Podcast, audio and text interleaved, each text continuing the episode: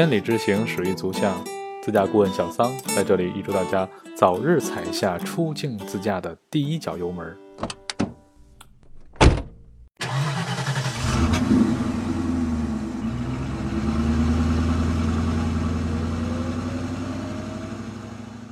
感谢大家再次光临由小桑主持的北美自驾故事。前不久有朋友问我，呃，你做这节目，你有什做什么提纲吗？我说真的没什么提纲，基本上就是想哪儿说哪儿。因为最近一年啊，我基本都走这个呃美西加州一号公路加上拉斯维加斯的这条线路，所以期间呢发生很多的有意思的事儿，就借这个平台吧，跟大伙儿分享一下。今天啊，我在家收拾东西，然后就发现我那存钱罐啊，里面都是这个美元钢板儿，正好今天就咱就说说这个美元的这个事儿。其实美元很多人都见过，什么什么布雷顿森林体系，咱就不提那些事儿了啊。你好多专家提，我就不再献丑了，就提两个有意思的事儿吧。第一个啊，关于美元上印刷头像的问题。你看，说一美元上印的那是美国的国父乔治华盛顿将军，一百美元上印制的是本杰明富兰克林。富兰克林本身这个人，他也没当过什么总统什么的。他的贡献主要两方面，一方面是科技方面，因为他是电学的先驱之一，比如避雷针他发明的，而且提出了很多关于电学的物理上的一些概念。另外一个呢，他也是美国独立宣言的起草人之一。整个独立宣言呢，就标志着美国的诞生吧。可是要这么说啊，他的历史地位啊，包括对美国以后的影响啊，其实真的是没有这个乔治华盛顿将军这么大。可为什么他印一百上，然后华盛顿将军印的一块上？要要说，那华盛顿将军每元要一万块钱一张的话，那应该印的印在一万块钱一张上。这就是他这个东西方的这个思维方式的一个区别。为什么印在一块上？因为最普遍、用的最多、大伙儿见的最多，那就把华盛顿将军印在一块上。另外一个还有一个事儿，美国挺奇葩的，就是这钢镚儿的使用啊。美国钢镚儿，你看啊，它是一分。五分、十分，十分上面还出一二十五分，它就叫 quarter，四分之一嘛。quarter 上面没有五毛的，然后呢，硬币有一块的，很少见啊，金色的一块的。但是后来使用的时候发现，哎，挺好使。比如说两块七毛五，就直接给两两张一块的，三个二十五美分的，反正使惯了以后啊，哎，觉得比这个咱们这一分的五分，然后是一毛五毛，比这好使。其实啊，因为我走过一些国家，我个人感觉美国人的算术还是相对人不错的。真打个比方，你要比如说这东西一块两毛五，你没有，你给个五块，再给个两毛五，他知道找你四块钱。你这事儿要搁欧洲麻烦了，欧洲人呢，他不会算减法，只会算加法。他怎么着呢？打个比方啊，我买一个二十五块钱的东西，我给他一百块钱，然后呢，他这样，他先把那东西给你。跟你说二十五，然后拿十块的，一张一张点，三十五、四十五、五十五、六十五、七十五、八十五、九十五，再拿一块的，九十六、九十七、九十八、九九、一百，它只会往上加，它不会往下减。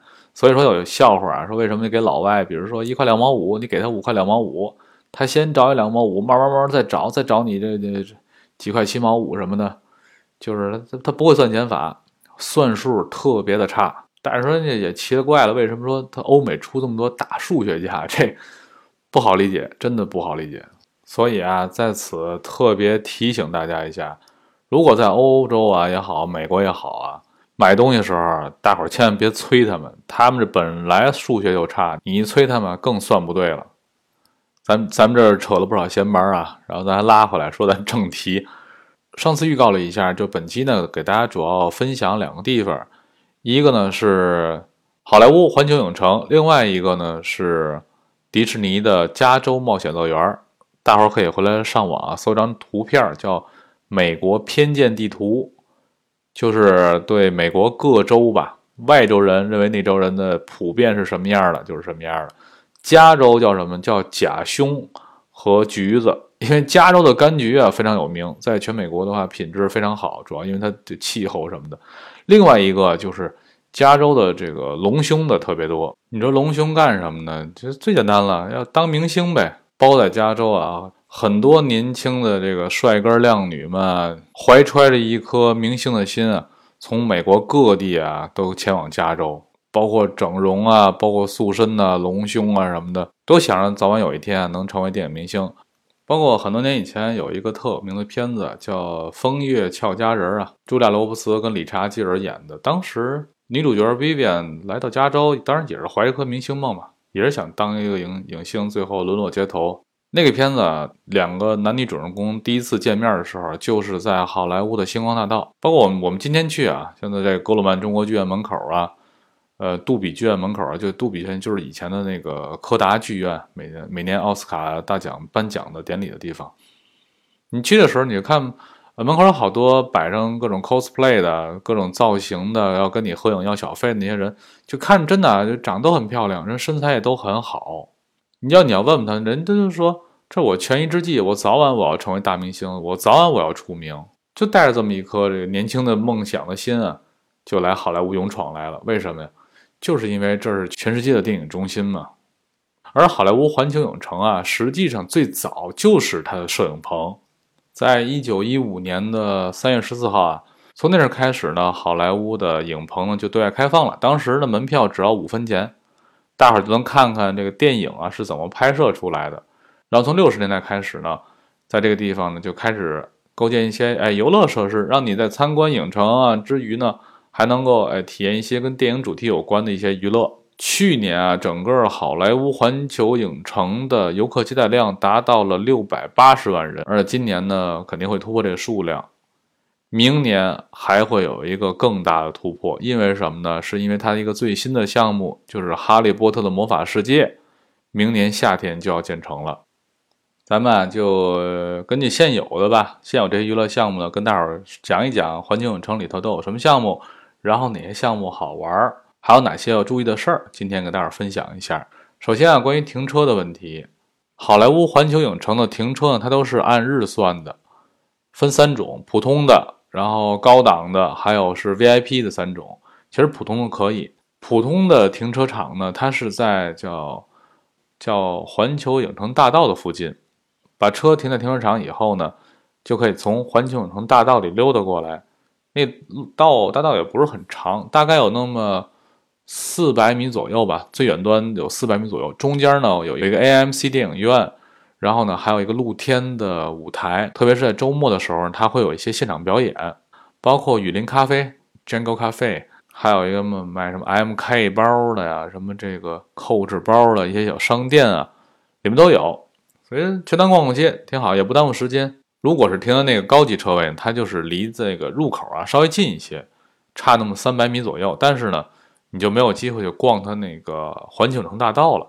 如果是 VIP 的，就顶在正门口了，没有什么没有任何意义。尤其是夏天啊，那地方的话，太阳晒着时间长，车还挺热的。另外，如果您要是说呃开车去，但是呢这车马上开走，就跟他说一下，我就是我就把人放下，我就走，这个就不用交停车费了。直接呢就把人可以送到离入口最近的位置，然后把车开走就好了。其实这里头真的不得不佩服，像美国的这些公共设施的管理啊，真的很到位。在公安门口啊，买完停车票以后呢，他会在你的风挡玻璃雨刷上加上一个有颜色的条，你就开着车啊，到每一个路口或不每一个分叉地方，会有引导员，他看到你条是什么颜色的，就知道你应该去哪个停车场。然后你就哎，他就往里指里头，在整个停车楼里头，也不是说大伙儿随便停，他所有的停车场都是停满一溜，开放一溜，停满一溜，开放一溜，所以进去后整整齐齐，而且特别的快捷。你早去，不管你早去晚去，找停车位是最省心的事儿，因为都有人来引导你，就很快捷也很安全的就把这事儿都办了。然后在入园之前呢，还有一个安检，那安检真有点形同虚设啊。主要就是说，别有什么刀啊、枪啊这些玩意儿就行，什么水啊、吃的都没问题。基本上就拿着包过去，也没有 X 光机，就工作人员一人手里拿个小棍儿，拨了拨了，哎，看包里什么东西就直接过。过完之后呢，从正门进去就好了。这个跟大伙儿提醒个事儿啊，如果你要是中途啊想从中途要出来，比如说去车里拿个什么东西什么的，在离开园之前呢，跟人说一下，我一会儿还回来，然后人家会在您手上。盖一个那个原子印，盖完之后呢，在那个紫外线灯下能照出来的，就当转天呢，它自己慢慢就消失了。这样的话，你二次还能再进园儿。整个环球影城啊，它分上园区跟下园区。呃，上园区的规模会大一些，下园区规模小一些。但是呢，我个人认为啊，真正它刺激的项目都在下园区了。上园区呢有几个好玩的，比如说这个小黄人儿，还有这个辛普森的一家，这两个非常值得去。呃，两个都是属于这种体感电影，区别呢是小黄人是戴那个 3D 立体眼镜儿，然后这个辛普森一家呢就不戴眼镜了，它就是一个圆形的大屏幕，真实感挺强的。而且我我个人感觉。美国的主题公园，它的这些项目的强度，它要比亚洲的要强一些。可能因为他们吃的多，长得壮吧，不怕刺激有关系。然后对于孩子要求是这样的：有些项目呢是四十英寸以上的，就是一米零七以上可以玩；有些项目呢是四十到四十八英寸，就是一米零七到一米二二之间的孩子需要有成人陪同才可以玩。有些项目呢。比如最刺激的一个项目《木乃伊复仇》，那个是四十八英寸以上孩子才可以玩，身高一米二二以上。所以说这几个项目啊，推荐程度，目前来看，当仁不让的是小黄人儿。但是如果过了明年的春天，百分之百将会是《哈利波特魔法世界》，因为呢，在美国有一个全球主题公园评选机构，在这机构里边啊，每年有十几个奖项，去年。佛罗里达奥兰多的环球影城里面的《哈利波特魔法世界》独揽三项大奖，所以它那个无论从科技水平上、从这个艺术性上、从娱乐性上来讲，都是最棒的。所以我相信明年夏天的环球影城将会掀起一股大的风暴。相应的啊，环球影城的门票肯定要涨钱，我估计啊，涨七八块美金吧，反正历年都如此，一有新项目它就涨钱。从五分钱到现在已经涨到快一百了。另外啊，在上园区绝对不能错过的就是它那个影城之旅，那个可是货真价实的到摄影区里面去看，包括看那些美剧啊、美国电影啊都是怎么拍出来的。此外啊，在里边还有两个精彩的项目，一个项目啊是它最传统的那个《金刚大战霸王龙》，你你坐着那观光小车啊，咣咣咣进去开一山洞里边，里面戴上 3D 眼镜。然后这个金刚跟霸王龙就在你跟前儿打，打完之后，然后他们打的时候，你车在那跑，然后在里震啊、晃啊什么的，特别刺激。还有另外一个，就是今年刚刚弄好的《速度与激情》，你亲临到这个《速度与激情》的这个追车现场里边，然后看这个保罗沃克和范迪塞尔就在你身边来回出现，哇，太刺激了！整个肾上腺素啊就在那分泌啊，这真的特别真实，而且他做的东西很大气。就是什么东西感觉啊，就是我不惜成本，什么东西我只要做，我做最真实，做到最好，这一点啊，真的挺值得佩服的，真是一种工匠精神。做这么大一个东西，但是很多细节做得非常好，所以大伙儿一定要去影城之旅。提示一下，影城之旅呢，因为它有很多这个语言讲解性的东西，在影城之旅呢，它很多时候它有这个中文团和西班牙语团。我们进去以后呢，可以先去影城之旅看一下，就几点钟有中文团。如果去的话，早点过去排队，因为中文团实际上人也挺多的。但是我感觉也不是说非要去听中文团，因为本身啊，你要如果对美国电影熟悉，一眼一看就知道，哎，这是什么电影了。包括一看洪水啊，一看地震呐，地下铁里头，地铁里边一地震，哗，水出来，一会儿轰，又是火出来了。然后呢，他都会在那小车上电视给你放他相应的电影片段。所以说，你要熟悉美国电影的话，一看就知道是哪儿；你要不熟悉的话，其实人讲的你不知道，体验体验吧。各个年龄段的人呢都可以去看，而且没有什么文化上的障碍。另外一个项目啊，很值得推荐的就是未来水世界的表演。可能有人看过凯文科斯特纳演的那个《未来水世界》，就是以那个项目，就是以那个电影为蓝本，然后设计了一个大型的一个水上表演项目。哇，也真的挺刺激！有时候就你看着看着，呃，轰的一下就从那个墙外面飞过来一架飞机来，你都不知道这飞机从哪儿出来的。然后这机关枪啊、大炮、火焰喷射器，啊爆炸，人从那个四五层楼高那个台上咣叽就掉下来掉水里了。这真的，这帮演员啊，专业度非常非常棒，而且真的很敬业。因为我也经常去嘛，所以总是那几个演员。但每一场表演都跟他上的就好像第一场表演一样，就。总是那种很兴奋的样子，然后很敬业的去表演每一场。我特别尊重他们这种人。在演出开场之前啊，他这个应该是提前五分钟还是十分钟啊，就停止进场了。他有一个热场的过程，热场的时候呢，那几个演员啊，就是拿这个水啊往观众席上泼。你记着，观众席座位如果是蓝的，浑身得湿透；如果是绿色座椅的话，你身上有一半能湿透了。如果没颜色那种，哎，就保证你不会不会让你湿着。大伙儿拿着水啊、那水桶啊、水枪就往观众席上哗哗那泼水，然后弄得气氛特别的好，大伙都能够参与其中。有时候叫小朋友出来来。给你的呲水枪，你你去呲那个人去，然后让大伙儿这这全场这上千人的就哈哈在那笑，共同参与的特别美。说到这儿啊，正好这两天还有朋友问我，就说这个十一月份、十二月份的时候去美国凉不凉？这个是不是太晚了？冬天了。这凉不凉的话，这这不好把握。我只我只能说啊，现在上一个春节前后，我当时在环球影城的时候，反正坐观众席里头，哗哗被泼那么多水啊，我觉得挺美，反正也不凉。所以凉不凉的话，大伙儿从这就能看出来了。当然啊，这一年六百多万人，这人数还挺多的，所以去哪儿基本都得排队。呃，两个诀窍，第一个尽量避开六日去，六日人还是比较多的。另外一个。呃，用手机啊下一个软件儿，你就苹果或安卓都在市场里找那个 Universal Studio Hollywood，找那个以后呢，它能有一个就是现在在好莱坞环球影城里边所有的项目的排队时间。你拿那个手机软件儿，你看着这做这项目的时候，你就看着下一个哦，下一个哪个排队项目人少，咱们去哪个项目，那个时间还是非常非常准的。它跟公园里面公布的每一个项目的排队时间呢，它是同步的。另外还有一个呢，在环球影城呢，还有一种 VIP 卡就可以不用排队的。它不像迪士尼，迪士尼的话可以有些项目提前预约，它不可以。另外还有一个叫 Single Rider，就是单人通道，这个在上园区啊没有，都在下园区了。就是如果你要一个人乘坐，你可以跟别人拼到一个椅子上，比如这排能坐四个人，哎，他们一家三口坐一块儿，剩一个椅子，好嘞，呃，过来一个 single rider，走那个非常的快。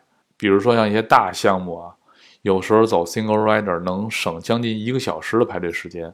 行了，上园区啊，咱基本说到这儿，咱下面说说下园区啊。下园区啊，主要有三个大项目，一个侏罗纪公园，一个木乃伊复仇。一个是变形金刚侏罗纪公园，我个人感觉，没有新加坡那个好玩，但是整体也不错。它就是这种水上漂流嘛，完全根据侏罗纪公园那电影里的场景配备的。包括最后那霸王龙一直在追这个皮筏子，最后这皮筏子从里面哗啦一下从水上冲下来，这是挺有意思啊。当时还有客人跟我说，这这美国人设计的不科学，这水怎么都水怎么都喷人身上了？我说你不喷身上干嘛来的？他是故意的要把那水喷到人身上来啊。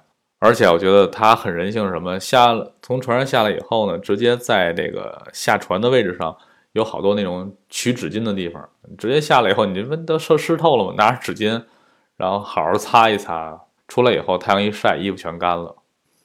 然后在下安区那个变形金刚门口啊，有时候像这个博派呀、汽车人呢，他们会有一些这人偶跟大伙合影。哎，我前两天我还发现一个特别有意思的事儿啊。这个 iPhone 四、四 S、五、五 S 能有这个有这功能，就什么呢？你把俩型号一样的这个 iPhone 啊，给并在一块儿，给人照照相的时候，俩一块儿摁，回来以后还就是一个立体化、三 D 画，哎，效果还特别好。回来你们谁要有兴趣啊，我再回去试试。不知道怎么弄的，还在问我。我跟你们说，变形金刚这项目啊，它也是一个四 D 电影，它模拟啊，你是一个汽车人，然后呢？你去护送那能量晶块，这里面最刺激的就是威震天那边打一导弹过来，你导弹呜，你就看往你眼前飞，这时候你就那个热气呼呼就过来，就好像真有一导弹过来的感觉。还是那句话，做的很大气，为了这个真实啊，不惜血本去做这些东西。然后我个人感觉最好玩的就是这个木乃伊的复仇了。其实木乃伊复仇也没有什么特别的，它只不过是一个在黑暗当中运行的过山车。但是因为什么呢？你在黑暗当中，你看不见轨道，你不知道下个弯往哪边拐，所以你这身体就没有一个提前量，从而显得特别特别刺激。今年啊，还赶上一个好玩的事儿。今年七月份的时候，我们当时去，当时有一个孩子，我提前好几天我就跟孩子说，我说这个木乃伊复仇特别好玩，特别好玩。他还跟我说，天天跟我说，叔叔你带我去做那个。我说没问题，一定带你去做那个。结果到了以后，门口一个人没有，我心咯噔一下，我说怎么了？一看门口站着七八个工作人员，发糖呢。我说这怎么了？这是？他说嗨，这个坏了。我说啊，坏了。我说我说什么时候能修好了？他们说那个不会很长时间，最多一个小时，很快就能修好。我说那好嘞。我说那个。我说那我坐地下等了，然后人家听开玩笑，人家特别开心，没问题，你坐着等吧，然后帮我们一块发发糖。我说行，就是你看他那工作人员啊，我们都知道这种属于就是 commercial friendly，就是商业友好，但是呢，他给你感觉他是真是发自内心的这种哎很快乐的来平复你的心情。我们可以想一想啊，如果我们在国内花了六百块钱门票，然后进去了，里面最好玩的一个游乐设施坏了，这个时候会出现什么情况？这次七月份，我是赶上在这个木乃伊门口，五六个俊男靓女穿着他们的制服，然后站在那儿给大家发糖，然后还在跟大家开玩笑。当时我们走了，做做，当时我们走了，做别的项目去了。然后呢，等做完别的项目回来以后，一看啊，开了，赶紧我们就赶紧去。提示一下啊，走那个木乃伊复仇的时候，大包不能背，得存包去，就在旁边就有存包处，免费的，好吧？我跟那孩子，我们俩就就走那 single rider，孩子特别高开心的，终于能玩就往里跑。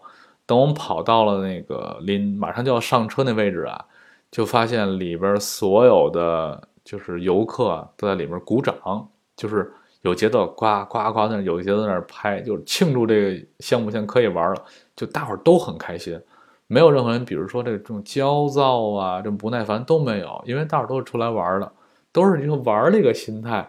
而且之间大伙儿都很默契，这时候工作人员也在那儿跟着大伙儿节奏一块儿鼓掌，就是庆祝这个项目现在可以玩了。总的来说呀，环球影城里面的好玩项目还有一些，呃，一天的时间啊，如果规划合理的话，完全可以玩下来。正常的，它是周末八点开门，然后平日九点钟开门，正常玩到下午三点钟左右时候呢，主要大项目都能玩过来。完事儿出来了，您还有时间去好莱坞星光大道去转一转。再吃吃那边的 Vegas 海鲜自助。今天啊，啰里啰嗦的也讲了二十多分钟了，我们就把迪士尼加州冒险乐园呢放到下一期跟大家再继续分享。感谢朋友们的支持，祝你们国庆节假期快乐！